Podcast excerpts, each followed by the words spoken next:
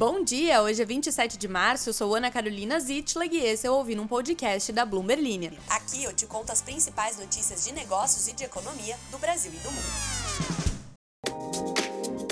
Bom dia! Ele voltou, o bom humor. E junto com ele, a atenção e energia necessárias para editar um podcast de 10 minutos sem regular incorretamente o volume e sem comer palavras importantes para a compreensão do ouvinte, tal qual eu fiz na última sexta-feira. Prometo que vai acontecer de novo, principalmente no final dessa semana. No momento, eu estou recarregada e pronta para uma semana em que provavelmente algum banco vai ficar na iminência de quebrar, aí todo mundo vai ficar maluco e eu vou ter que falar disso como se fosse uma surpresa. A mesma coisa quando o Ibovespa voltar aos 100 mil pontos em algum momento e todo mundo ficar surpreso também com a recuperação. Eu juro que eu tô escrevendo a frase Bovespa retoma os 100 mil pontos há pelo menos 4 anos, e eu vou literalmente copiar os meus textos de 2019 quando isso acontecer. E o que é que tem os 100 mil pontos do Ibovespa na Carolina? Pois veja bem que é uma barreira dita como psicologicamente importante para o ânimo dos investidores. Abaixo dos 100 mil pontos, não é possível, de novo, essa economia, estas condições ruins para o mercado. Acima dos 100 mil pontos, Opa, parece que estamos bem de novo. Estoure o champanhe e compre trocentos papéis desta companhia. Tinha um meme muito bom em alguns desses anos aí, que era Ibov já é 100 mil pontos da Austrália, com uma foto de fogos de artifício e a imagem do Leonardo DiCaprio segurando uma tacinha em algum desses filmes que ele interpreta um cara rico. Tão engraçado quanto este meme é a capacidade de pânico dos investidores europeus que derrubaram as ações do Deutsche Bank em até 10% na última sexta-feira. Isso porque o maior banco da Alemanha está passando por uma onda de especulação de que ele poderia ser o próximo Credit Suisse. E só essa frase aí tá toda errada, apesar de estar certa, e eu vou explicar por que a minha vida às vezes é um inferno por ter que falar de mercado financeiro. Hora do caos pessoal para poder explicar. Afinal, vocês obviamente estão aqui para ouvir fofoca e não o que está acontecendo no mundo. Eu trabalhei por um bom tempo com cobertura de tempo real, que é quando a gente vai mandando manchete atrás de manchete contando os pormenores do que está acontecendo no mundo.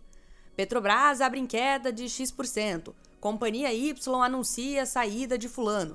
Deputado Biribiri diz que alguma coisa da PL das estatais. Tudo que é relevante para o mercado, a gente tem que escrever e mandar como se fosse um tweetzinho. Tem algumas empresas de jornalismo que oferecem esse serviço. Pois eis que um dia a gata aqui manda a divulgação do PIB dos Estados Unidos e troca o sinal na hora de digitar. Em vez de mandar positivo, eu mandei negativo.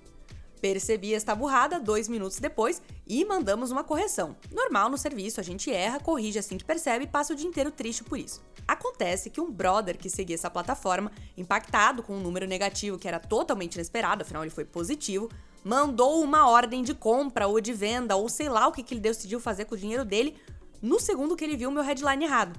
Ele ficou impactado e quis sair na frente para ganhar grana com o número inesperado. Depois que ele viu que a informação estava errada, pois apesar de perfeito eu também erro, diz o brother que perdeu muito dinheiro com isso. Ele perdeu muito dinheiro e eu tomei o maior pito da minha vida. E por que, que eu tô contando isso agora? Porque o que a gente, não só nós jornalistas, mas também outras pessoas que trabalham com o mercado financeiro escrevem, influencia as pessoas. E esse foi o exemplo mais claro que eu poderia dar a vocês para poder explicar o que a Bloomberg descobriu em relação à queda das ações do Deutsche Bank. Primeiro, segundo a Bloomberg News, não houve um gatilho claro para a queda das ações do banco na sexta-feira. Porém, os fundos hedge lá de fora, que são equivalentes aos multimercados no Brasil, ou seja, eles podem comprar e descomprar o que eles bem entenderem, não tem muito critério, contanto que dê lucro, voltaram a sua intenção para o Deutsche Bank após o colapso do Credit Suisse e dos três bancos regionais dos Estados Unidos. Segundo investidores familiarizados com o assunto, que não estavam autorizados a falar publicamente, esses fundos aumentaram as suas apostas contra o banco nos mercados de ações e swaps de crédito. E por que, que eles fizeram isso? Pura especulação, na expectativa de que vai que o Deutsche Bank é o próximo Credit Suisse. Aí nós, esse pequeno grupo de investidores, já está aqui bonitinho e preparado para caso isso aconteça. O volume de cotações do CDS do Deutsche Bank enviado aos participantes do mercado na semana passada aumentou 30% em comparação com o início do mês. O CDS, ou Credit Default Swap, é um título derivativo do mercado financeiro que tem o objetivo de servir como proteção ou seguro contra inadimplência em operações de crédito.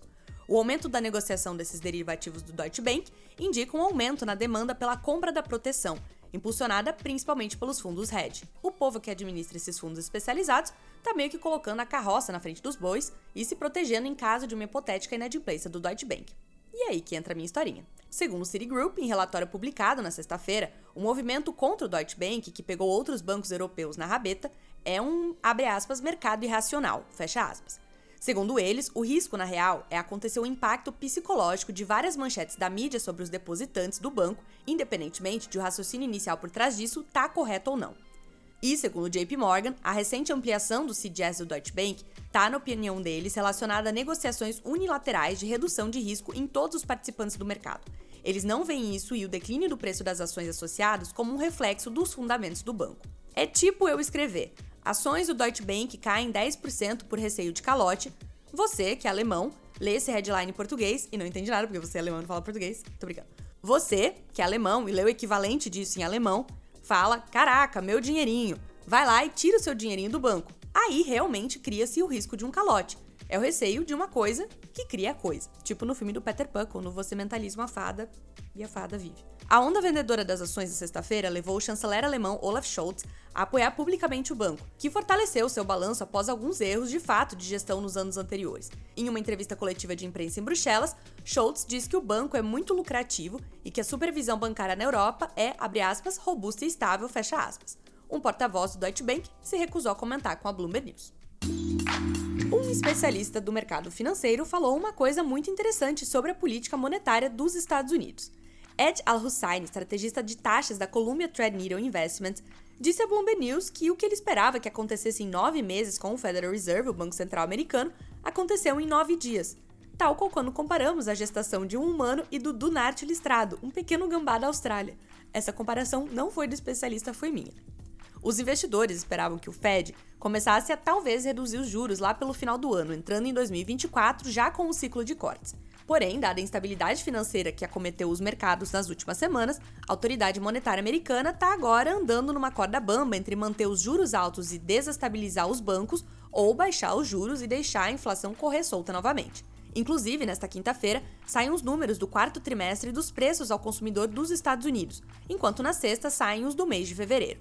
Esses indicadores da inflação por lá devem dar um gostinho saboroso ao final da semana, caso venham acima do esperado.